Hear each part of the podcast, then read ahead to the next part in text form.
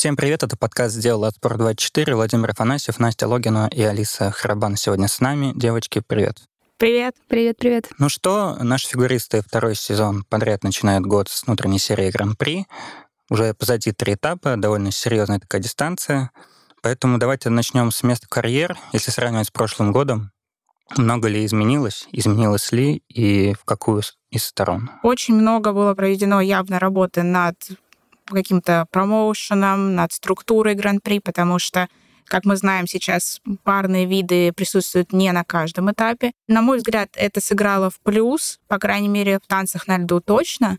А, что касается дальше, вот недавно был этап в Красноярске, там э, наш, коллега, наш твой коллега Костя Ресик э, показывал, что даже сделали какой-то мерч, даже по адекватным ценам, на, ну, на мой субъективный взгляд. Если бы я была на этапе, там, особенно э, неискушенные фигурным катанием зрители, я думаю, это клевая идея в плане какой-то запоминающейся штуки. Там, вот тебе мерч серии Гран-при. Мелочь приятно. Мне кажется, это классно. И по посещаемости это, конечно, все еще не идеально и не так классно, как хотелось бы увидеть не знаю, полные трибуны, все кричат, орут, поддерживают любимых спортсменов, но лучше, чем в прошлом году, это прогресс, и для меня это главное. Ну, я в целом согласна с Настей. А, судя по влогам, которые Костя снимал а, с этапов Гран-при, я поняла, что организация, наверное, все-таки на уровень выше, чем в прошлом году. А, в Омске я вообще поразилась размером арены, красоте арены, тому, как все было преподнесено и сделано. Выглядит круто.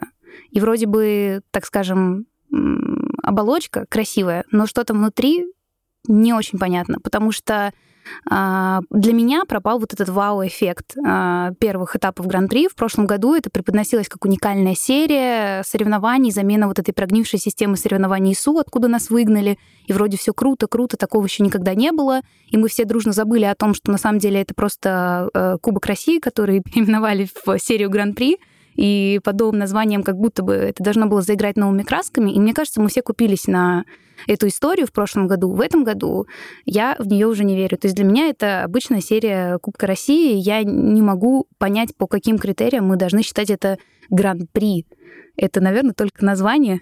По буквам на афише. На этом все. Хорошо, вот ты сказала про пропавший вау-эффект. А что надо сделать, доработать, чтобы он снова появился? Мне лично не хватило, наверное, топов на соревнованиях. То есть я не помню такого в прошлом году, чтобы на первых трех этапах э, этапах не было кого-то, например, в женской одиночке из э, топ, скажем, 5. А здесь у нас была, например, э, да, на первом этапе только Петросян, и как бы было очевидно. И на втором тоже. Да, и на втором тоже. А на третьем никого. А на третьем никого, вот, да. И я вспоминаю прошлый этап, я была в Москве, да, на первом этапе Гран-при, и там Валиева, Акатьева, Зинина, и было интересно смотреть, что же, как же это Акатьева вышла во взрослые, победит ли Валиеву, была какая-то драма, трагедия, да и, в принципе, для простого зрителя увидеть э, ту самую Камилу Валиеву, это вот какой-то и есть этот вау-эффект. А Петросян, да, это круто для нас с вами, потому что мы ее знаем, но я не уверена, что она еще набрала тот уровень популярности, чтобы сравниться э, с Валиевой для простого зрителя, не для, не для нас, как и для экспертов. А с другой стороны, это, наверное, даже проблема не Гран-при, а всего вида именно женского одиночного, потому что у нас топ-девочки резко ну, с какой-то степени, может быть, сменили вектор. У кого-то произошла потеря мотивации, как у Лизы, например, да, у Туктамышевой. А у кого-то появились травмы, как у Сони Акатьевой, и многие, возможно, сейчас не, не рискуют, не рискуют форсировать эм, подготовку к этапам Гран-при, потому что все понимают, главные старты будут в конце, международных стартов. Нам вряд ли сейчас, они нам вряд ли сейчас светят, и э, в какой-то степени в прошлом году еще держалась надежда. Надежда, что, может быть, вот-вот сейчас еще чуть-чуть, и нас выпустят, и нужно быть готовыми. Сейчас такая надежда постепенно угасает, и поэтому для, может быть, для того, чтобы э, задержаться в спорте подольше потом, может быть, для того, чтобы все-таки не сломаться до того момента, когда нас вернут на международную арену, ставят в приоритет здоровье, то есть если есть возможность перенести на последний этап свое участие, если э, нужно подлечиться, то лечатся. По крайней мере, у меня такое впечатление сложилось позже затронем эту тему выпадения из составов. Вот такой вопрос. Год назад э, не все понимали, вот у нас вроде вводится серия Гран-при, но у нас нету показательных последних. В этом году их снова нет, но зато проявились красочные церемонии открытия.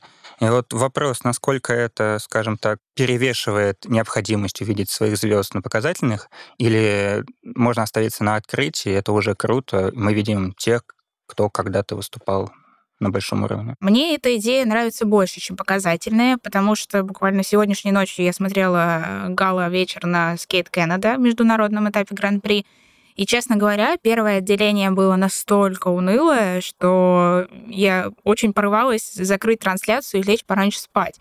Но второе отделение, конечно, немного вытащило, но что мы видим? Настоящих проработанных номеров, реально классных, которые захочется там пересматривать, их очень мало. И кто-то, допустим, достает свои старые программы прошлого года, позапрошлого года, кто-то, наоборот, э, да, да, были даже люди, которые программы этого года катали. То есть кто-то вышел в тренировочном, в, в трени, кто-то вышел в тренировочной одежде, потому что явно не готовился. То есть это была выбрана музыка, поставлено что-то на коленке вот там в день гала. Ну, по крайней мере, впечатление такое. А наши ребята, они не отличаются какой-то вот заинтересованностью, что ли, в гала. Это я говорю, опять же, на основании прошлых лет. Поэтому, когда идет набор формы, я думаю, что большинству не до того. А что касается наших, скажем так, титулованных спортсменов, которых приглашают на открытие, это круто, потому что, во-первых, это привлекает внимание, то есть я имею в виду с точки зрения каких-то титулов, громких имен, да, и, может быть, кто-то не особо увлекающийся самим фигурным катанием, но захочет там, прийти на, посмотреть на условную Загитову или на условную Щербакову и останется посмотреть еще какие-то виды. То есть в какой-то степени это популяризация, и, наверное, это, это классно.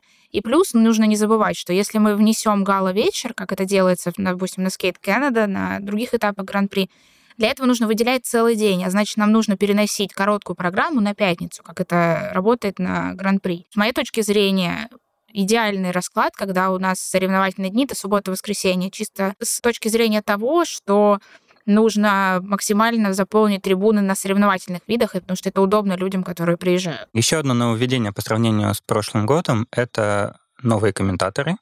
Алис, как тебе работа Михаила Калиды и Никиты Коцалапова? Ну, неплохо. Наверное, для дебюта это хорошо, но как будто ребятам еще нужно раскрыться. А, где-то прочитала на просторах э, социальных сетей мнение о том, что и Никита, и Миша пока что занимаются просто, наверное, хвалебными речами.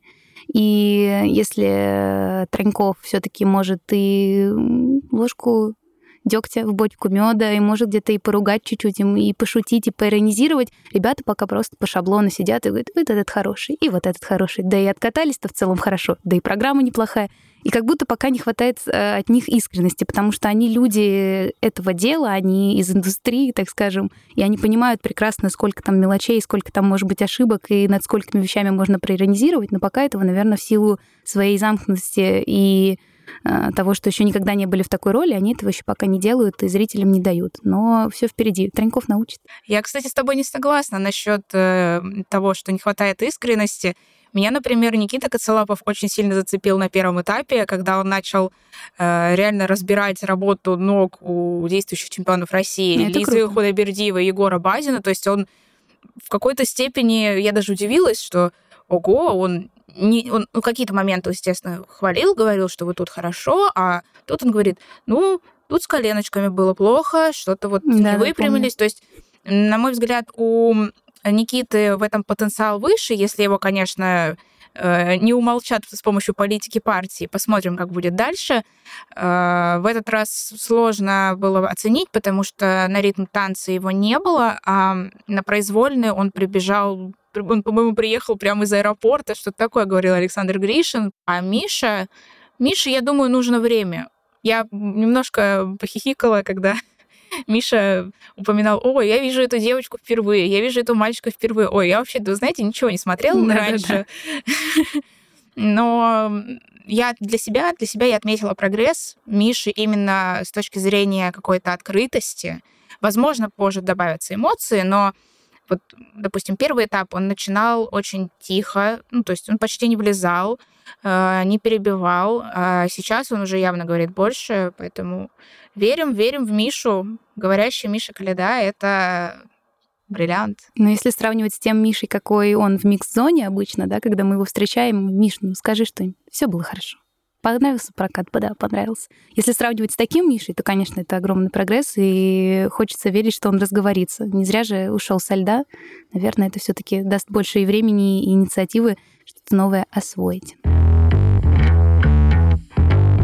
Плавно переходим тогда к нашим видам танцы, и, к сожалению, самой горячей темой всех этих трех, наверное, этапов за все эти три недели это стало то, что произошло в субботу. Вот, вы все это прекрасно знаете, фотографии все, к сожалению, видели. Настя, напомни, пожалуйста, как все это происходило с точки зрения обывателя. Сложно, сложно сказать, потому что э, мы смотрели на разминку, то есть нам показывали разминку сильнейшей группы танцевальных дуэтов, и в какой-то момент э, камера переключается, и мы видим, как Игорь Еременко несет Аннабель на руках куда-то в сторону бортика. Аннабель, естественно, в, ужасе, в ужасе. Мы понимаем, что что-то случилось, но не понимаем, что. Позже нам показали, что действительно на разминке они столкнулись с, Лизой, с Лизой Шанаевой и Пашей Дроздом. А, конек, точнее лезвие, э, лезвие Лизы задело ногу Аннабель. Очень страшная ситуация. Наверное, я бы никому такого не пожелала, даже врагу, тем более, что это основной их рабочий инструмент. Ноги — это даже там, не рука, которую можно перемотать и там, заниматься другим, например. Что сказать? Дальше вы все, все, все знаете. Э, кое-как они откатали этот ритм-танец — но она, она, она долго держала лицо, то есть она в прокате даже не показывала, что ей больно, ей в, во время перерыва между разминкой и непосредственно выступлением ей замотали ногу, и, видимо, обезболили, и на произвольный танец они выйти, к сожалению, не смогли, потому что уже на тренировке стало понятно, что произвольная Аннабель не выкатает. Да, эта ситуация меня повергла в шок, потому что я, в принципе, не помню в танцах каких-то таких э, скандальных историй, связанных с травмами. Наверное, последнее, что приходит в голову, это Пекинская Олимпиада и ситуация, когда американская пара столкнулась э, с Викой Никитой, да, и э, Никита тогда вступился за Вику, мол, что происходит, ее задели по голове. Я тогда подумала, ничего себе, вроде танцы такой спокойный вид, и на разминках все должно быть нормально, но э, вот такая ситуация произошла, и, наверное, самое, что неприятное в этой ситуации, что могло все разрешиться очень легко и просто в э, плане э, публичных извинений, которых от Лизы не последовало. И получилось, что и на Лизу полился хейт, и э, на Аннабель полился хейт, что, мол, а чего это вы просите, это же не, не Лизина вина, это случайность. Получилось, что обе девочки оказались под огромным давлением, которого по сути, быть не должно. Я не вижу абсолютно вины а, Лизы в данной ситуации, потому что она ехала спиной, и если кому-то и предъявлять э, за причину столкновения, то это, конечно, мальчикам, потому что они оба ехали лицом. Это с одной стороны. Но с другой стороны, э, неважно, виноват ты, не виноват, э, так случилось, и как бы ты нанес какую-то вот травму, порез глубокий, Абсолютно неважно, как ты относишься к человеку, какие у тебя с ним отношения. Просто для, ну, не для хорошей картинки, а, наверное, для просто для своего спокойствия. Подойти, спросить, все ли хорошо, там, все, все ли в порядке, извини, пожалуйста. Ну, мало ли, такое бывает. Больше меня поразил тот факт, что, наверное, пытался как-то сгладить ситуацию Паша Дрозд в микс-зоне, да, то есть, окей, не, ты не, если, если на разминке действительно ты там уже сосредоточен на свой прокат, ладно, ты выходишь в микс-зону, у тебя есть какая-то ну, площадка, по сути, для э, того, чтобы выразить свое мнение, и, в принципе, можно дежурная там, дежур, дежурные вещи сказать прямо в миксе. И с моей точки зрения, это даже не столько это, это даже не настолько важно, как чтобы, допустим, Аннабель это услышала, а просто для сохранения своего лица, своего имиджа, да, э, неважно, это искренне будет или нет, но выйти нужно было явно красиво. У них это сделать не очень получилось. Давай тогда сначала чуть-чуть вернемся к хронологии, потому что когда произошло столкновение, Лиза с Пашей могли в теории не понять, что произошло, потому что Лиза ехала спиной, Паша ее вел, и ну, они столкнулись, поехали делать дальше элементы. И, как я понимаю, вроде бы Лиза... Ну, в общем, они не пересекали же больше на льду, и они не, не понимали, что происходит. И по факту травмы они узнали именно из миг-зоны. То есть но, Но это же все-таки не заставило их, там, я не знаю, быстро сориентироваться, э, выйти, сделать красивую картинку и сказать, да, травма, какой ужас, какой кошмар, вот мы там хотим, хотели бы извиниться и все такое. Ну смотри, э, тут же штука в том, что, опять же, повторюсь, они о факте травмы узнали в мигзоне. И Лиза сказала фразу, что если травма нанесена мной, я извинюсь. То есть почему многие вот опять же, когда Алиса сказала то, что было давление на обеих девочек, мне кажется, давление было исключительно на Лизу в основном, потому что она не извинилась. Аннабель, наоборот, все поддерживали, это вылилось в комментарии и там, и там, и она. Дарио даже высказался. Да, вот, было. просто максимально глупо здесь строить теорию о том, то, что все дело в личном отношении, то, что Лиза хотела там отомстить за уход Дэвида и так далее. Но то, что на следующий день... Ну, многие же ждали об этом. Вот ты правильно сказала, то, что сохранение лица какого-то для общественности, наверное, стоило бы сделать. Но Лиза пошла, решила пойти до конца, наверное, не чувствуя вины. Или все-таки чувствуя, но не считая себя виноватой настолько, чтобы, скажем так, сводить э, чашу весов в сторону хейта чуть-чуть дальше. Но как-то повлиять на танцы в будущем, ну, пять дуэтов на разминке, это всем известно. Это давно, это гарант. Стандартная практика да, на всех турнирах. Да, и, к сожалению, столкновения, они тоже бывают. То есть тут вот, если ИСУ случайно включил Первый канал или ОК, и такое все, очередное столкновение, теперь мы делаем три дуэта, тогда это будет глобальное влияние. А так, ну, у Лизы фанатов сейчас не прибавится, но я думаю, что сейчас, как она сказала, что она умеет абстрагироваться, ей сейчас на это совершенно все равно. Мне искренне жаль обеих девочек. У одной травма, другую захейтили, но Лиза, к сожалению, дала повод для, для меня, по крайней мере. Я, я не собираюсь, я не собираюсь ее хейтить, но вышли они из ситуации некрасиво. Ну да, Паша максимально пытался сгладить. Лиза ну и у него сказала. получалось не всегда, кстати.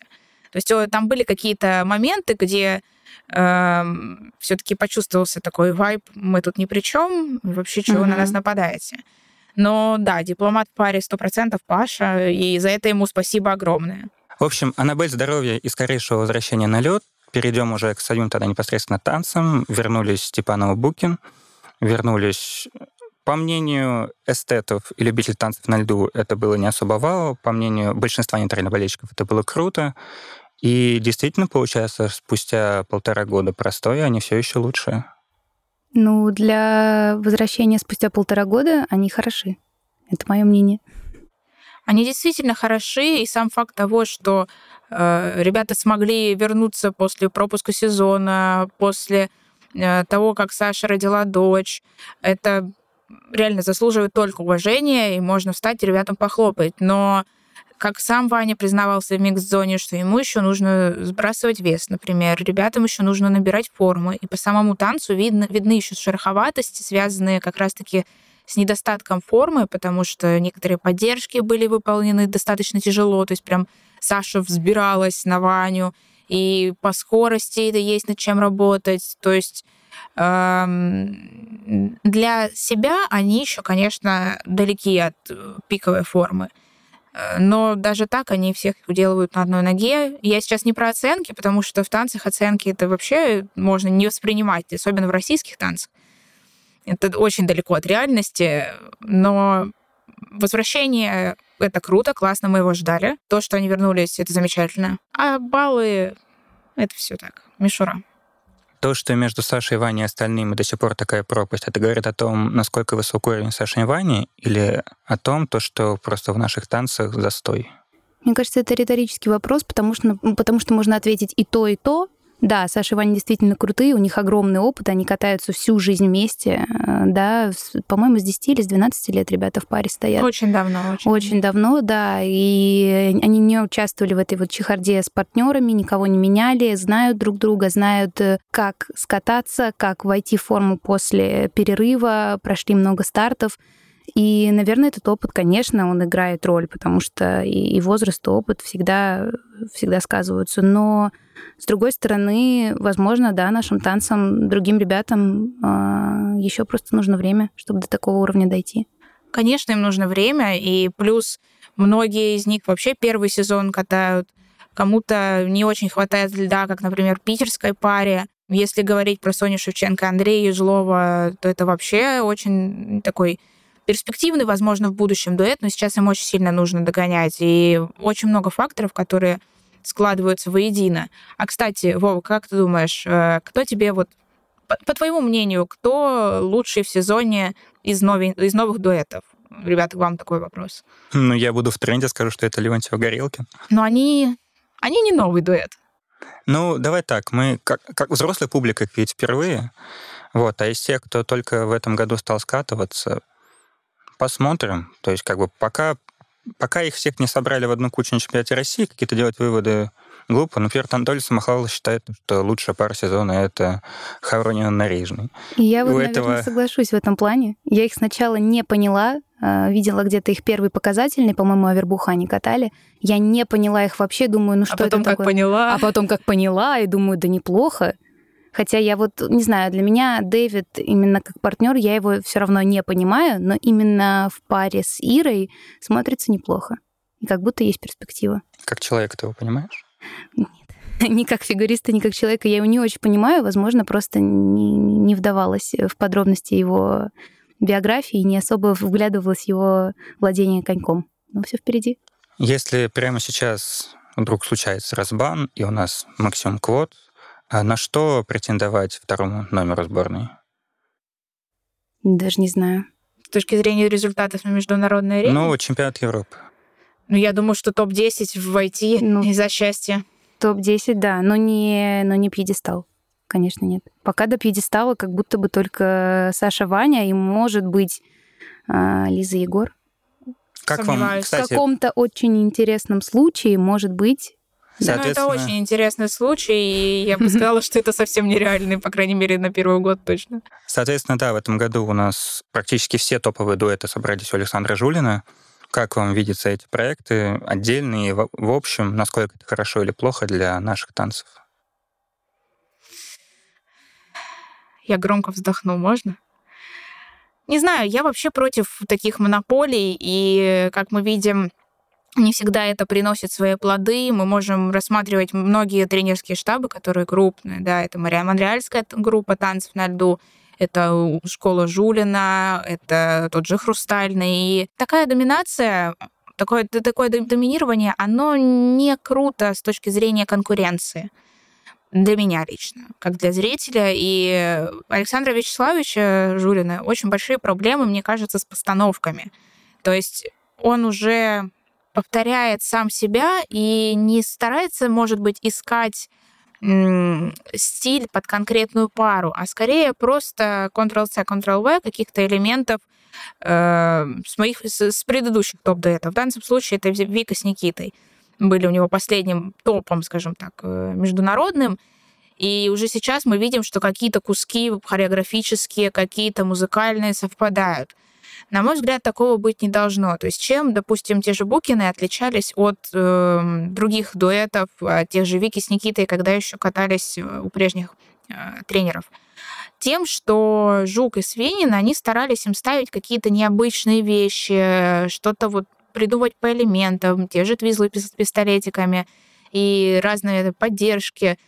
И они выделялись как раз-таки интересной, интересными постановками.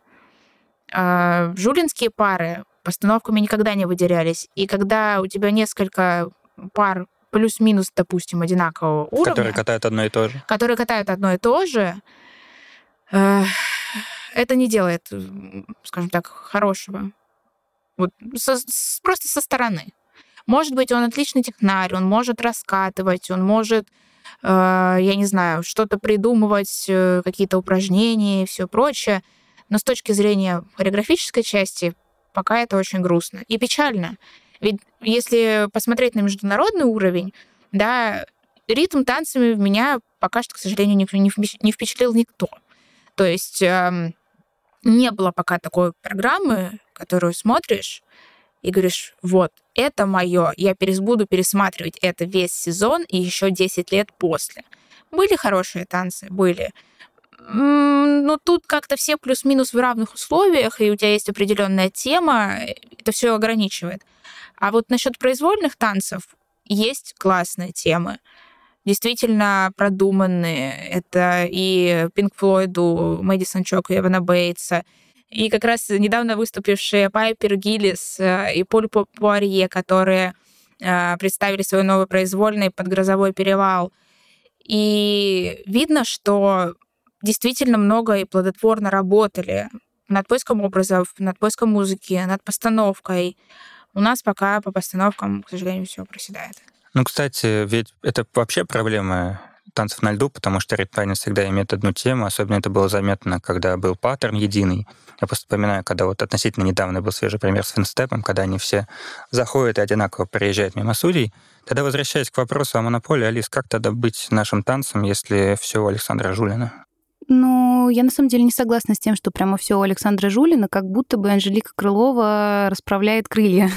так скажем. Мне кажется, что За она... Спиной два крыла. Да, именно. Именно вдохновившись этой песней. Кто сказал, что нельзя, я сказала, что можно. Да, уверена, уверена, что это ее будильник по утрам. Она просыпается, слушает как мантру и понимает, что есть куда стремиться и как соперничать в танцах а, с Жулиным потому что принимает новые пары. Сейчас посмотрим, что она сделает э, с Василисой, э, ее новым партнером.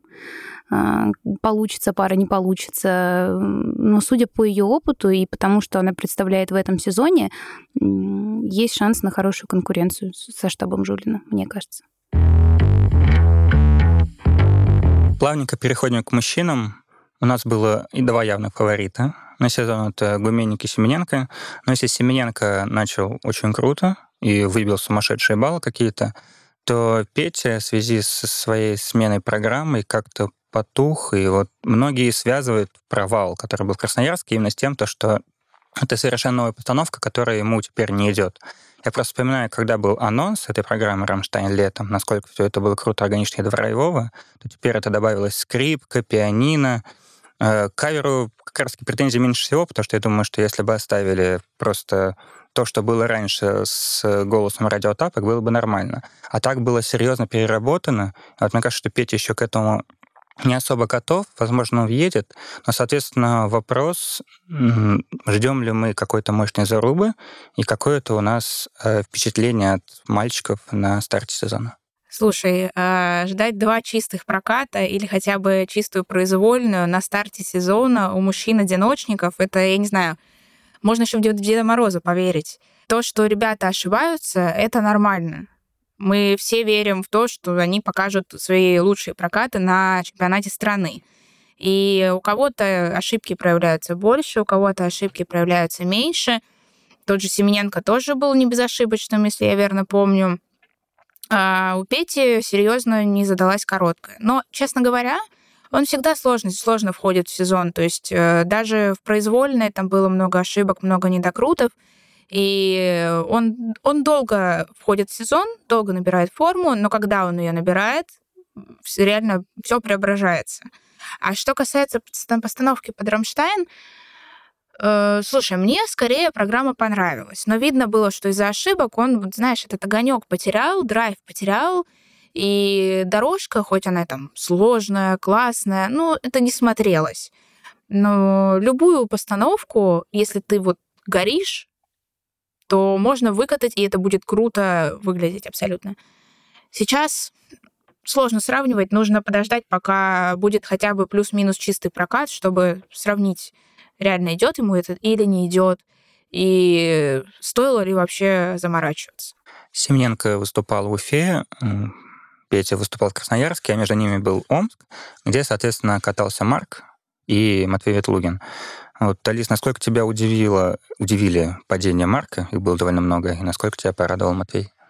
А, про Марка скажу так. Когда а, сезон только начинался, и э, я видела, значит, а, опять же, на просторах социальных сетей видео с подготовкой Марка к сезону, потом видела его на контрольных прокатах, я подумала, о боже, да, он все-таки собрался э, воедино, и, наверное, в этом сезоне что-то покажет. Но пока что я так и не могу понять, собрался он или нет. Те прокаты, которые мы видели сейчас в Омске, это, конечно же, не уровень Марка и не уровень того Марка, которого мы знаем э, с олимпийского пекинского сезона.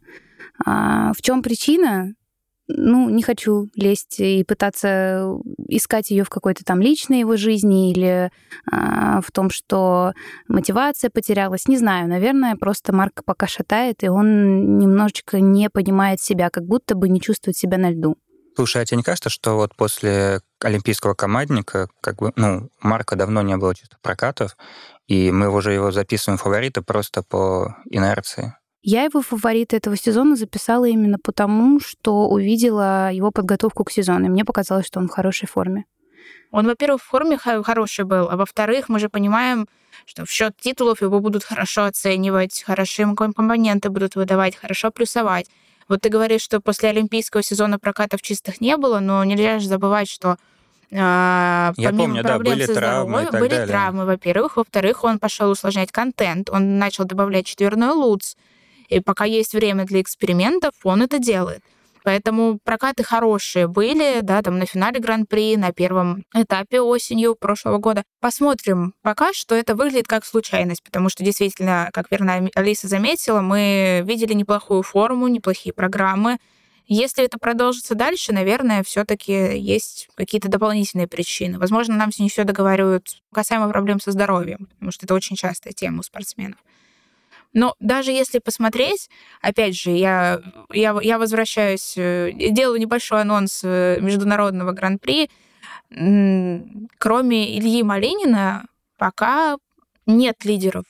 Вот серебряный призер чемпионата, чемпионата мира из Кореи э, Джун Хван Ча, он провалился просто в хлам на гран-при. Он же тренера поменял.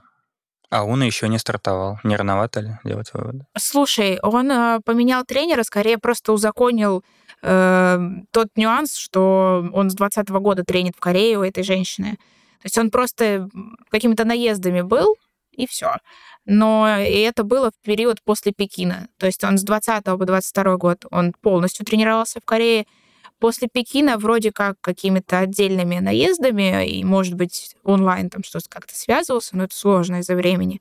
А сейчас он просто, ну, фактически это просто объявил потому что он в 22 году поступил в университет, и уезжать ему надолго скорее было не вариант. Не знаю, с чем это связано. Хорошо. Это, это же мужское одиночное, иначе было бы скучно смотреть. Ну вот, кстати, про скучно смотреть и мужское одиночное. То есть мы смотрим на медалистов наших этой серии Гран-при и видим там знакомые все лица.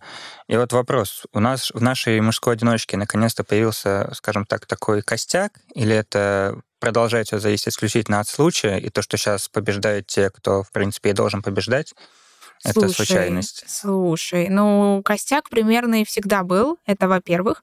А во-вторых, э, у нас все равно появляются неожиданные герои. Вот кто верил, что Роман Савосин может показать такие прокаты на этапе Гран-при? Это просто пушка-бомба. Кто вспоминал о существовании Алексея Ерохова? Ну, Ерохов, кстати, стабильно. Он раз в год попадает на медали. Год назад тоже Ну, было. раз в год. А кто угадает, когда этот раз в год случится? Поэтому, э, конечно, есть определенная группа и по судейской лояльности и по сложности, может быть, э, ребят, которые часто могут оказаться наверху турнирной таблицы, но, как мы видим, всегда есть какие-то сюрпризы, всегда есть неожиданности, кто-то выстрелит, кто-то провалится. В общем, не знаю, люблю я мужскую одиночку. Что вы мне сделаете? Мне нравится, что э, победы Димы Алива перешли из разряда неожиданности, наверное, уже в традицию, и это прикольно, потому что после олимпийского сезона лично я для себя как будто бы списала со счетов старичков, как я их называю, и э, считала, что в нашей мужской одиночке вся ставка идет на молодое поколение, но то, что Дима показывает уже второй сезон а, на этапах Гран-при, это прямо круто. На первом этапе Гран-при в Москве у него было первое место и более 270 баллов. А, в этом году на третьем этапе Гран-при у него 260 баллов и снова первое место. Но это же круто.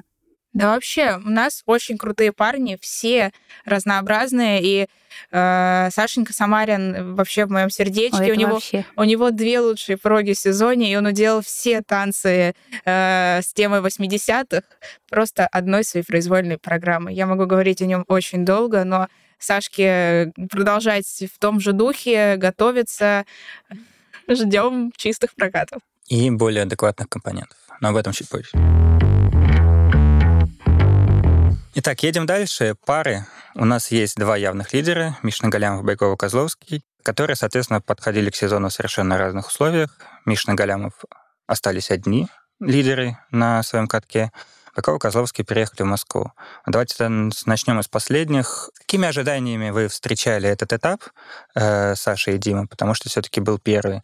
Ждали вы чего-то такого крутого и уже и видны ли уже обновления? Я лично не ждала какого-то удивительного проката или э, явно заметных изменений, потому что ребята в штабе не так давно, и я смотрела и понимала, что это будет э, стандартный, обычный, привычный для нас прокат Димы и Саши. Я не ждала ничего. И то, что они допустили ошибку в короткой программе, это просто случайность. На мой взгляд, это просто начало сезона, их стандартная форма.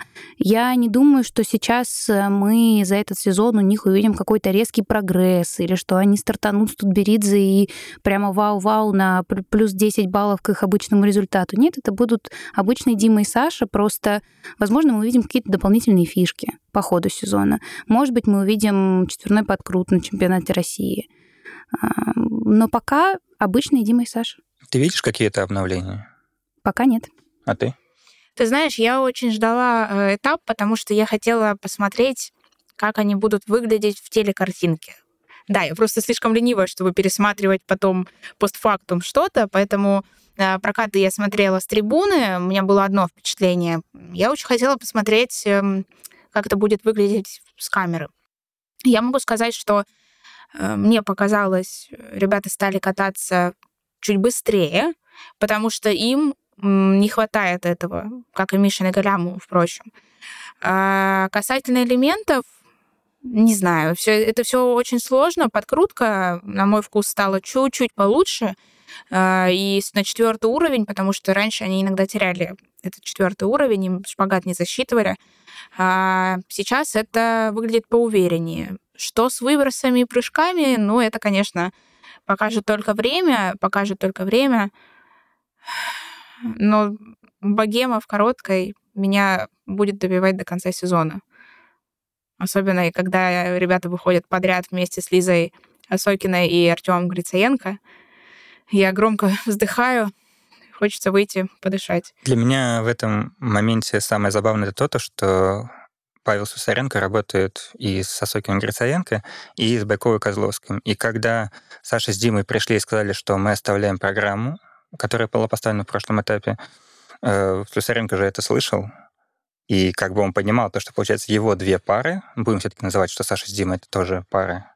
Ну, это была же пара, с которой работает да. Павел Слюсаренко. И вот верно, мы, да. и мы получаем просто подряд, и тренер знает, что это подряд, что это мемится. Ну, наверное, ну, тут уже вопрос, почему не было поменена музыка хотя бы хоть как-то. Вот, я просто, ну, личное мое мнение, то, что мне Коверкина Лабогема вообще не очень нравится, но это уже чисто субъективное мнение. Вот, ну, тогда идем дальше. Если с Сашей Димой примерно все понятно, то Настя с Сашей чудес, ну, ошиблись короткой, шикарно катали произвольную, очередной неофициальный мировой рекорд.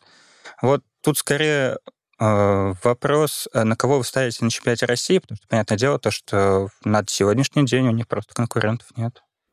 Слушай, а мне кажется, что к чемпионату России подтянут кого-нибудь, кто будет катать.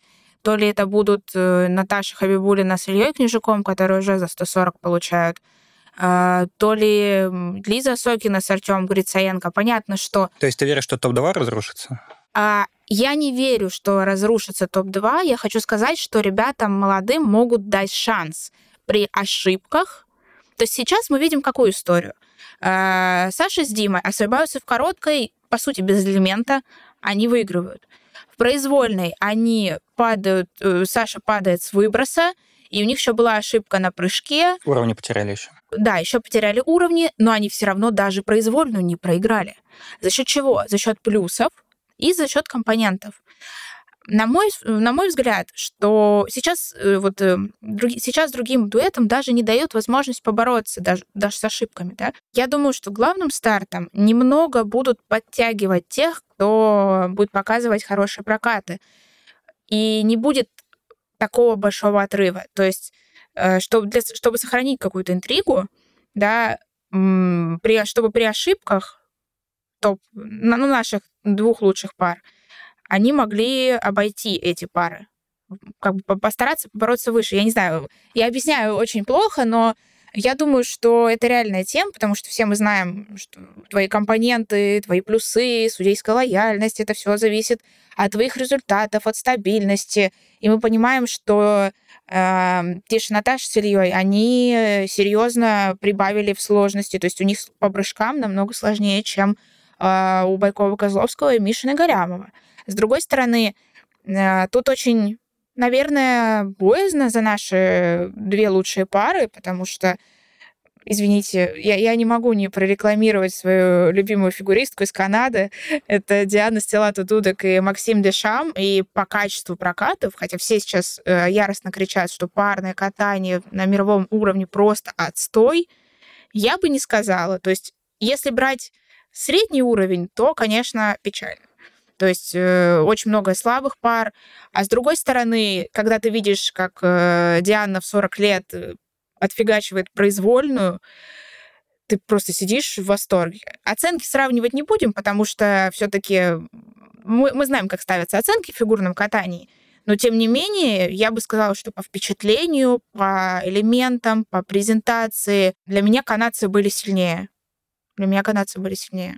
Алис, если с двумя топами в российской фигурке парной все понятно, третья у нас, получается, сейчас тоже определяется, или ты все-таки думаешь, что Хабибулин и Княжук, их позиции не, не так уж сильны? Думаю, что не так уж и сильна их позиция, и что а, третье, а может быть, как сказала Настя, и второе место, да, при ошибке кого-то из топов на чемпионате России вполне может быть а, за несколькими парами. Опять же, это все зависит от, наверное, от ошибок топов и от того, в какой форме и кто подойдет к чемпионату России. А, кстати, Косторная, Куница. Ты Ваш... веришь в их третье место? Нет, я не верю пока в их третье место. Я верю... Но, но только надеюсь. Я надеюсь, да, что... да, да. Я сейчас сидела и думала, как бы правильнее сказать, верю ли я, какую цифру назвать топ и цифра какая на чемпионате России для них. Ну, наверное, как будто бы скажу топ-7. Вот в семерку лучших они входят. Дальше я пока их не вижу очень-очень еще сырые ребята, еще им определенно нужно время, чтобы доработать и выбросы, и подкрут, и э, прыжки, потому что мы видим, что э, Алена хоть и вернулась, но пока очень нестабильная и очень на эмоциях теряющая себя на льду, поэтому время им еще нужно точно. Как ты думаешь, сколько раз мы еще до конца сезона увидим вот этот блестящий микс? Еще пару раз точно. А я думаю, что ноль. А ты как думаешь? Я тоже склоняюсь к нулю, потому что комментарий, который появился спустя несколько часов. Спустя несколько часов, то, что Алена берет все слова назад, и она признает все свои ошибки, говорит о том, то, что, скорее всего... Но хотя, опять же, Алена уже максимально непредсказуема в этом плане. И... Ее сложно остановить. Если да, она захочет если она сказать, захочет, она, она скажет. Вот. А пока мы желаем Алене с Гошей хороших прокатов и переходим к нашему главному виду, который вроде бы и не главный уже становится в последнее время, потому что у него уходят в основном звезды. Начнем с Аделия, которая уже откатала свои два этапа и сейчас поедет на шоу в Казахстан. А, понятное дело, что это многим назывался главный фаворит сезона, особенно с учетом того, что у Sony проблемы. Вот. Э, как вам новые программы и что происходит с прыжками у Адели? Ну, начнем, наверное, с того, что Адели выпала непростая доля отдуваться за всех в штабе Тутберидзе, потому что, как было уже упомянуто, Соня пока с травмой, Валиеву мы, дай бог, увидим на следующих этапах. Хромых попыталась вернуться, но пока мы понимаем, что результат меньше 200 баллов для штаба Тутберидзе, это вообще, в принципе, я такого не помню очень-очень давно. А, поэтому, да, все, все на плечах Адели, и отдувается она, наверное, неплохо. Для человека, которому приходится противостоять другим штабам и другим девочкам, наверное, неплохо. Программы ее в этом сезоне, не скажу, что мне очень нравится. Я была влюблена, просто влюблена в прошлогоднюю короткую программу на французском языке и с вот этим вот э, вокалом, хотя и тоже уже осудили Аделю за то, что она подпевает самой себе в короткой программе, что якобы так не делается, и вообще... Поэтому она, она сейчас кричит у Джексоне. Поэтому она кричит в Джексоне, да, и как было тоже кем-то замечено, не раз уже тоже видела на просторах соцсетей, э, что она себя отсчитывает такты в э, дорожке шагов что это тоже недопустимо для девочки такого уровня и такого штаба, как она представляет. Наверное, так быть не должно. Но, не знаю, как будто бы это простительно на фоне попыток четверного флипа, когда другие такого сейчас не делают, попыток тройного акселя в короткой, когда другие тоже сейчас не решаются на такое. Наверное, это простительно. Мне кажется, тут вообще проблема на самом деле глубже, потому что если так посмотреть, ну вот, хорошо, у нас есть Петросян, Адель, которая выступила. Выступила на втором этапе получше, хотя короткая была похуже. На первом этапе у нее была, ну, скажем так, не самая удачная произвольная, и сама фигуристка этим была, очевидно, недовольна. А кто кроме? То есть у нас есть Камила Валеева, которая даже перестала сейчас появляться на открытиях. Изначально же ее тоже звали выступить на открытии. Но, с другой стороны, это было бы странно, потому что она участница этого гран-при. Но она же Почему участница... ей кататься туда-сюда? Она участница не этих этапов гран-при. Ну, она других. участница серии, я имею в виду. Ну, какая разница? Нет, А, ну в данном смотри, у нас же случае пози... Извини, Неважно. у нас сейчас позиционируется церемония открытия этапов. Это выступление чемпионов, которые на время, они все, все на паузе, на время ушли с соревновательного льда. Тут вопрос у меня тогда вот, опять же, не хотел пока к нему подходить, но давай уж подойдем. Изначально у Валиевой стояли Казань и Москва. Было понятно то, что почему ее ставят на поздние этапы, потому что слушания, они накладывались на первые дни. Сейчас слушания перенесены, и по, как сказал Александр Ильич Коган, Камила хочет выступать на следующий день после слушаний. Вот вопрос, насколько это правильно, и что будет с Камилой спустя ну, дело же и так продолжается, а тут ты, по сути, вчера говорил, выступала перед арбитрами, а сегодня ты выступаешь перед своими любимыми казанскими болельщиками. А есть какое-то, какая-то разница? Результат все равно, результат зас- заседания вряд ли будет озвучен сразу, и э, так как это уже было в сентябре, эти слушания, я не думаю, что, во-первых, Валиева там будет очень большое участие принимать. Да, она давала показания, насколько сообщали, но я не думаю, что она там будет, условно говоря, сидеть весь день. Это первый момент. Второй момент, непонятно, в какой она форме, потому что были нехорошие, скажем так, инсайды, слухи о том, что у Камилы проблемы с мотивацией, что При этом мы видели четверной тулуп, напомню. ты понимаешь, что отдельно можно собрать все, что угодно. Та же Лиза Туктамышева показывала тройной аксель. И где, и что. Это не говорит о том, что там э, Лиза там с травмой лежит. Она может просто собирать это все в единую программу. но Для этого нужно набирать э, полноценную форму.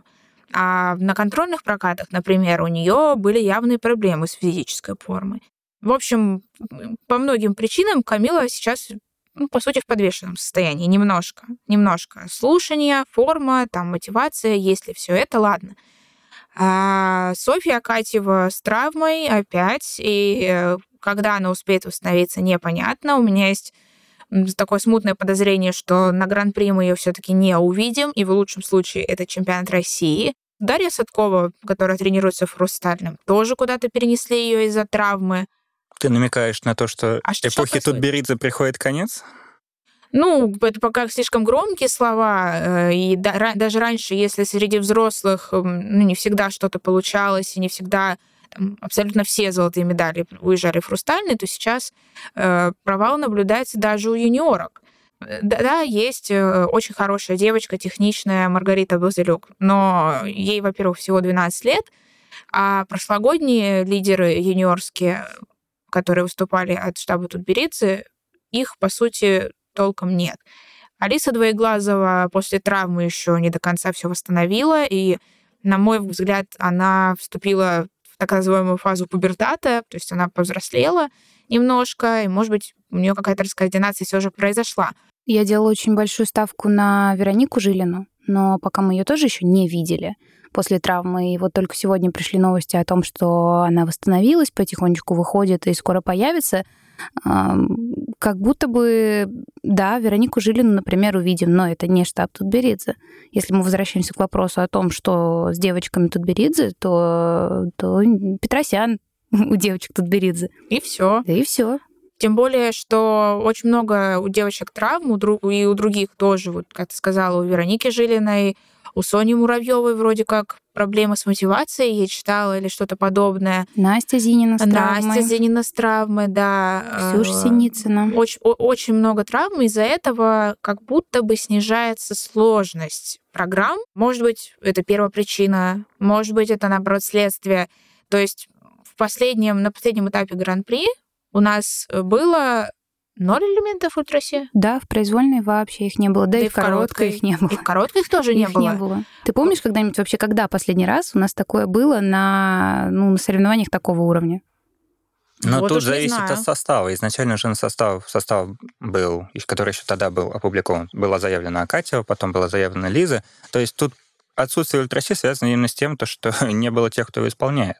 Вот. А тогда, соответственно, вопрос исходит, получается, что происходит с нашей женской одиночкой, и настолько она становится все еще, скажем так, по инерции популярной, но по факту далеко не передовой? По факту это так и есть. То есть э, те же парни, они усложняются, они работают над программами, они навязывают друг другу реальную борьбу, реальную конкуренцию. У девочек нет толком. Ну, как бы с конкуренцией тяжело, да, но тем не менее усложнения нет, они идут наоборот по пути деградации контента. Каких-то супер-вау постановок, ну, тоже нет. Но, кстати говоря, вот что еще хотела добавить по поводу девочек. Да, у нас не было элементов ультраси, но такой накал борьбы был, вообще я смотрю, да, там выходит э, Софья Важнова, э, да, она вышла немножко, только она только вышла из взрослых, и плюс у нее не самый лучший прыжок, то есть она не докручивала много, но визуально все отпрыгала чисто, везде постаралась. Выходит Вероника Еметова, тоже чистейшая программа да, постановка еще сырая, окей, начало сезона, и вообще программу поставили полторы недели назад, как Вероника потом сказала. Все чисто, все чисто, все каскады, все на месте. Выходит Лиза Куликова, абсолютно другой стиль, лиричный, романтичный, нежный, все чисто. Выходит э, Аня Фролова, э, от Ани Фроловой еще другая энергетика, такая взрослая, чувственная, все чисто. Ну, мы закроем глаза на последнее вращение, которое, на котором она уехала в Казахстан случайно. Вот. Но касаемо прыжковой части, все, все отлично было. Выходит Мария Агаева, наша темная лошадка сезона, если так можно сказать. Абсолютно. Выходит последняя, она занимает первое место после короткой напряжение нереальное, девочки такие прокаты показывают, и она тоже со своей задачей справляется. Понимаешь, я не только про разнообразие каких-то постановок, э, стилей говорю, а про то, что ни одна из девочек своего не отдала. Ну, потому что они поняли, что у них есть шанс реальный. И это вопрос, потому что когда он начинает чемпионат России, каждая из этих девочек понимает, что она не попадет в тройку. А в тут они, конечно, попадет, а тут они, ну... конечно, борются максимум и понимают, что, возможно, другого шанса и не будет. И это реально здорово, потому что мне это напомнило, знаете, а, мне это напомнило чемпионат России, какой это был год? Ковидный это был год, 20, получается, декабрь 2020 года, 21 когда а, вышла Саша Трусова, откатала чисто, вышла Камила Валиева, откатала чисто, вышла Аня Щербакова, откатала чисто. И от этого программы, наоборот, даже смотрятся по-другому. От этого драйва, от чистоты, потому что когда начала повышаться техническая наполняемость э, программы, э, увеличилось количество ошибок, каких-то мелких степ-аутов, грязи, падений. И это абсолютно другое впечатление, уже, ну, не вау-эффект, скажем так. Но девочки порадовали именно вот такой борьбой. Я не ожидала, что будет настолько круто. Знаешь, меня это перенесло, мне кажется, в еще даже более давние времена, чем чемпионат э, России 21 года. Это как будто те времена, когда четверных не было. вообще, в принципе, и были чистые прокаты с тройными и с каскадами 3-3, и казалось, что это вау, круто, и мы смотрели, наблюдали, и, у нас не было вот этого вот давящего чувства где-то под лопаточкой, что сейчас же четверной, сейчас же она с него упадет, и сейчас же, ой, она уступит другой, который свой, свой четверной все таки прыгнет. Вот меня в те это времена отнесло, наверное, год 16 э, 17 Прикольное чувство давно его не было именно в российской женской одиночке. В европейской, да, когда мы там смотрим чемпионат России, э, чемпионат Европы и видим что-то подобное, это кажется естественным. А на нашем льду мы от этого отвыкли. Обычный зритель, мне кажется, от такого отвык. Вот ты вспоминал чемпионат России 21 года. Как, какая была крутая финальная разминка? Напомню, там были четверные, они все были сделаны чисто. Вот. Алиса сейчас вспоминает с придыханием 16-17, когда тоже все было сделано чисто. То есть тут же проблема не в том, что есть четверные, а в том, что есть чистые программы. А если, конечно, у тебя программа ультрасложная, ты с нее падаешь, она не смотрится. А когда все выходят подряд и катают чисто, это и здорово. То есть мне кажется, что если на чемпионате России, дай бог на чемпионате России, э, фавориты в хорошей форме, в отличной форме сделают программы свои чистые с ультраси, тот же кайф будет получаться. То есть, э, опять же, хочу подчеркнуть то, что э, сейчас идет серия Гран-при, которая идет с далеко не самыми сильными составами, если суммировать всех. И девочки, скажем так, второго-третьего эшелона, конечно, да, получают максимальный свой шанс, э, борются за него, но, к сожалению, они понимают, что на главных стартах, чтобы бороться за такие места, им нужны будут ультраси. Еще пару слов скажу про Машу Агаеву. Как Настя подчеркнула, это действительно открытие сезона. Нам таких открытий, пожалуй, не хватало. Девочек, которые хорошие, пластичные, яркие, энергичные, хорошо прыгают и в целом могут составлять конкуренцию топом, ну, вот на таких, допустим, этапах Гран-при, э, брать какие-то призовые места. Я поискала информацию о ней и наткнулась на интервью, которое Маша дает, когда ей было 10 лет. Ого, а, вот это раритеты. Да, вот такой вот раритет. И э, из этого интервью я узнала, что, во-первых, это фигуристка азербайджанского происхождения, а, ее родители из Азербайджана, и а, интервью э, было заглавлено «Мечтаю выступать за Азербайджан». И как будто бы сразу огонек в моих глазах потух, я думаю, ну, возможно, мы это открытие потеряем, потому что очень она отзывается о сборной Азербайджана тепло и душевно. Это, наверное, здорово, но тут же возникает проблема, что мы можем вот таких вот девочек, интересных, ярких, которые могут составлять конкуренцию, как я уже сказала, топом только на а, каких-то этапах э, Кубка России, простите, Гран-при России, составлять мы можем их легко потерять. В любом случае, желаем Маше и всем нашим призерам, чтобы эти успехи были как минимум не единичны. Вот, одна из главных животрепещущих тем — это, естественно, судейство. Что происходит с судейством, примерно даже понятно. То есть, когда, например, я вспоминаю эмоции, вот только начал, начались баны, были судейские экзамены, никто из наших не сдал, и все это говорили русофобия. А сейчас мы понимаем, что действительно не все хорошо на судейством. Но справедливости ради не все хорошо и на международном уровне, потому что когда за прыжок ставится от минус 3 до плюс 5, на международном уровне, это тоже вызывает вопросы. А, глобальный вопрос, он риторический, наверное, но попытаемся на него ответить. Что происходит с судейством, чтобы вот даже вот... Ну, это же ненормально. Как это с этим цирк. бороться? Да, это цирк. А бороться с этим непонятно как. Всех банить, все равно кто-то будет косячить. А, получается, мы должны просто ждать, когда дипломная работа Ханю начнет свою практическую часть? Не знаю. А, ты знаешь, я давно уже перестала ориентироваться на баллы внутри России, потому что цирк полнейший, и э, цензурными словами тут даже не опишешь. Потому что ты сидишь, находишься в шоке. Откуда, откуда у э, упавшей хромых, которая еще и без элемента осталась, ну, точнее, бабочку сделала, откуда у нее 131 балл, откуда там столько? С другой стороны, ты знаешь, я задавалась таким вопросом. Окей, мы с вами понимаем, что судейство — это цирк полнейший, и э, что оно не соответствует реальности.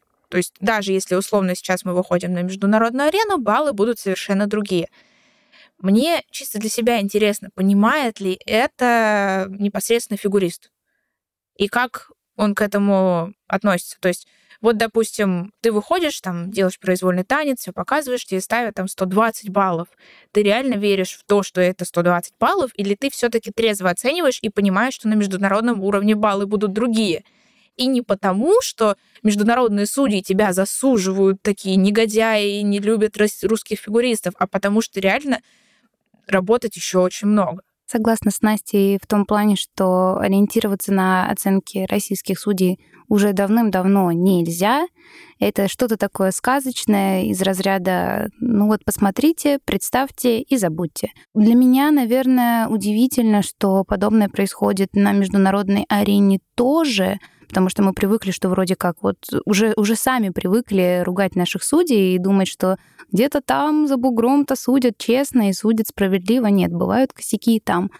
Как глобально бороться с несправедливостью судейства, что в России, что за рубежом, у меня, наверное, ответа на этот вопрос нет. Ну, кстати, э, сделаю небольшую ремарочку, чтобы меня не, не обвинили в комментариях э, в хейтерстве своей, своей собственной страны отсутствии патриотизма.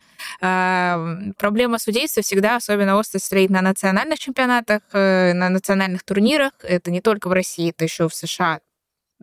И, и не только в фигурном катании, еще в других видах спорта, таких как гимнастика, например. Я не знаю, что можно сделать. Ну, Получается, ждем искусственный интеллект. Ну, во-первых, либо искусственный интеллект какой-то, либо максимально непредвзятых, но где-то их не найдешь. Таких нет. Таких нет, таких нет. Это субъективная часть спорта, она будет всегда просто. То есть нам остается быть, открываем протоколы, понимаем и прощаем, так? Ну, скорее критически к ним относиться. С одной стороны, мы не можем убрать субъективность, мы не можем убрать авторитет, мы не можем даже если очень захотим. Но с другой стороны, откровенно нарушать правила, ну, от откровенных нарушений мы можем избавиться. То есть э, я сейчас говорю про завышенные компоненты Адели Петросян, когда она прокаталась с ошибками, плюс когда Марк Кондратюк провалил короткую, и ему тоже там поставили максимум, хотя не могли с таким количеством ошибок. Э, надо хотя бы от таких элементов избавляться, от таких нюансов. И, от, допустим, от разброса Гоя степ-бай-степ. В, в идеальном мире хотелось бы, конечно, поменьше таких расхождений. Но как будет в реальности? Ну, к слову об идеальном мире, как там с бугром, у нас продолжается, только недавно началась международная серия Гран-при.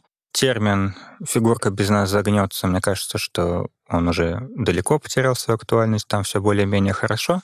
А, не все за этим смотрят. Настя, как человек, который не спит два уикенда подряд, скажи, пожалуйста, что там происходит? Расклады иногда печальные, иногда не очень. Эм, в прошлом году я разговаривала с... Э, точнее, в этом году, в феврале, я разговаривала с канадской фигуристкой Дианой Стилата, и когда я ее спросила насчет того, что парное катание погибает, она мне сказала одну очень разумную вещь эм, всегда бывает, э, бывают спады, это нормально, но если мы посмотрим через год на те же самые пары в тех же составах, я имею в виду, если они не распадутся, там ничего такого, а, если мы посмотрим на те же самые дуэты через год, а, будет виден прогресс. В принципе, она как мудрая, мудрая женщина, которой я восхищаюсь, она говорит э, верные вещи, Э, прогресс я вижу, прогресс есть в том числе и с какой-то технической стороны, то есть начинают добавлять тройные прыжки. Да, это не луцы, это не флипы, это не каскады 3-3, но какой-то потихонечку свет в тоннеле для меня лично появляется. С точки зрения конкуренции, конечно, сейчас немножко грустно, потому что ушли американцы Брэндон Фрейзер, а, японцы Миура Кихара снялись уже сегодня со второго этапа Гран-при, то есть в финале их точно не будет. И неожиданно на, на арене очень много, скажем так, немецких и итальянских пар, которые сейчас будут, я думаю, очень сильно бороться. Я бы не исключала, что может быть, э, на чемпионате Европы будет действительно борьба, потому что появилась еще одна новая пара немецкая, это Минерва Хазе и Никита Володин. Они отсидели свой год. Плюс э, есть Аника Хоки с Робертом Кюнкелем. Э, еще есть несколько крутых итальянских дуэтов и так далее. То есть какой-то прогресс есть, но слабых дуэтов на Гран-при все равно очень много, и смотреть это печально. какой-то свет в конце тоннеля есть, и если так продолжится и дальше, будем верить, что парная немножко выплывет. Вот чего нашим не хватает э, этапам, так это, наверное, танцев все-таки сильных, потому что, э, как я уже говорила раньше, много кто действительно задумывается насчет э, интересных постановок, насчет крутых элементов. И в топе практически нет пар, которые катаются один-два года, и за счет э, опыта их, за счет сильных школ видна проделанная работа. То есть мне, может, не сильно нравится, например, Лайла Фил с Льюисом Гибсоном, но я не могу не признавать, что они нашли какой-то свой стиль, они вносят что-то новое, да, новую программу э, под роки, это что-то необычное, это что-то классное. Если мы говорим про супер топ уровень, э, на мой взгляд, много кто тоже поработал над образами. Я просто в восторге от «Грозового перевала» Гиллиса Пуарье и от Pink э, Чок Бейтс. Есть классные вот супер топ, есть э, неплохие, достаточно такие добротные постановки в таком в middle сегменте, назовем это так. У нас это скорее тихий ужас прям везде. То есть и в постановках, и в технической части, и в форме, может быть, даже какой-то. Поэтому танцы, конечно, на международке смотреть намного интереснее. Что касается одиночников и одиночниц, есть определенные ребята, которые показывают свое лидерство. Это тот же Илья Малинин, это Такаори Сакамото. Они оба выиграли свои первые этапы и наверняка поборются дальше за, по сезону за медали, за золотые, естественно. Много кто пока не в оптимальной форме, но знаете, не для всех фигуристов финал Гран-при — это прям главное событие. Например, в Корее, в Японии национальный чемпионат — это борьба не на жизнь, а на смерть. А с учетом того, что в той же Корее еще и много всяких разных отборочных соревнований, они, естественно, свою энергию, свое наибольшее внимание отправляют туда. Поэтому я бы все-таки воспринимала Гран-при как ну, такой подводящий старт, то есть, если получится попасть в финал, классно, попоримся там за медали, за призовые, за рейтинг и все. Если не получится, ну ладно, хорошо, у нас есть национальный чемпионат. Смотри, ты сказала, что смотреть за танцами на международке гораздо интереснее. Скажи, насколько тебе интересно и как это было смотреть на Диану Дэвис и Глеба Смолки? Вот это ты пошел по провокационной дороге. Слушай, я не поклонник Дианы и Глеба, но, естественно, интерес не мог пройти мимо меня, и я включала. Они сейчас э, проделали огромную работу по э, насыщенной соревновательной своей жизни. У них был год простое, даже, по сути, с Олимпиады в Пекине это полтора, и они поехали сначала на турнир категории Б, потом на два челленджера, и еще на этой неделе будут выступать на третьем челленджере, это мемориал Дениса Тена. Э, в Казахстане. Поэтому, ну что я могу, что я могу сказать? Брать «Лебединое озеро» для произвольного танца и надевать пачку — это заявка, с которой они, на мой взгляд, не справились. Потому что ты невольно, во-первых, вспоминаешь другие крутые танцы, те же или иных Цалапов в Сочи, и ты видишь все грехи, которые присутствуют. В Чехии есть танцевальная пара из брата и сестры Мросковых — и у них тоже, ты знаешь, в произвольном «Лебединое озеро», и они тоже фактически вот-вот вышли из юниоров. Но у них это не с такой претензией на классику, то есть она не в пачке, они не ставят это, не косят под балет, если вот грубо выразиться, они под это не косят. И у них своеобразная, своеобразная немножко постановка. Да, есть какие-то кривые моменты, на которые хочется закрыть глаза и не смотреть, но это подано по-своему. Диана с Глебом сейчас набирают только соревновательную практику, и, к сожалению, вряд ли им достанется этап Гран-при, потому что уже был шанс по замене поехать, но выбрали другую, другой дуэт организатора — в любом случае, для них главное сейчас подготовиться к чемпионату Европы и чемпионату мира. Думаю, что классно, что они выступают, и жаль, что мы не можем тоже выступать. Точнее, наши спортсмены. Алис, как ты думаешь, медаль Дианы и Глеба на чемпионате Европы — это реальность? Я думаю, скорее нет. Почему? Ну, мне кажется, пока не тот уровень, чтобы была медаль. Ну, на этой ноте тогда мы с вами и прощаемся. Ставьте лайки, подписывайтесь на канал Фигурка, Слушайте нас в Apple подкастах, Яндекс Музыки, Google подкастах. Это были Владимир Фанасьев, Настя Логинова и Алиса Карабан. До встречи. Всем пока. Пока. Пока-пока.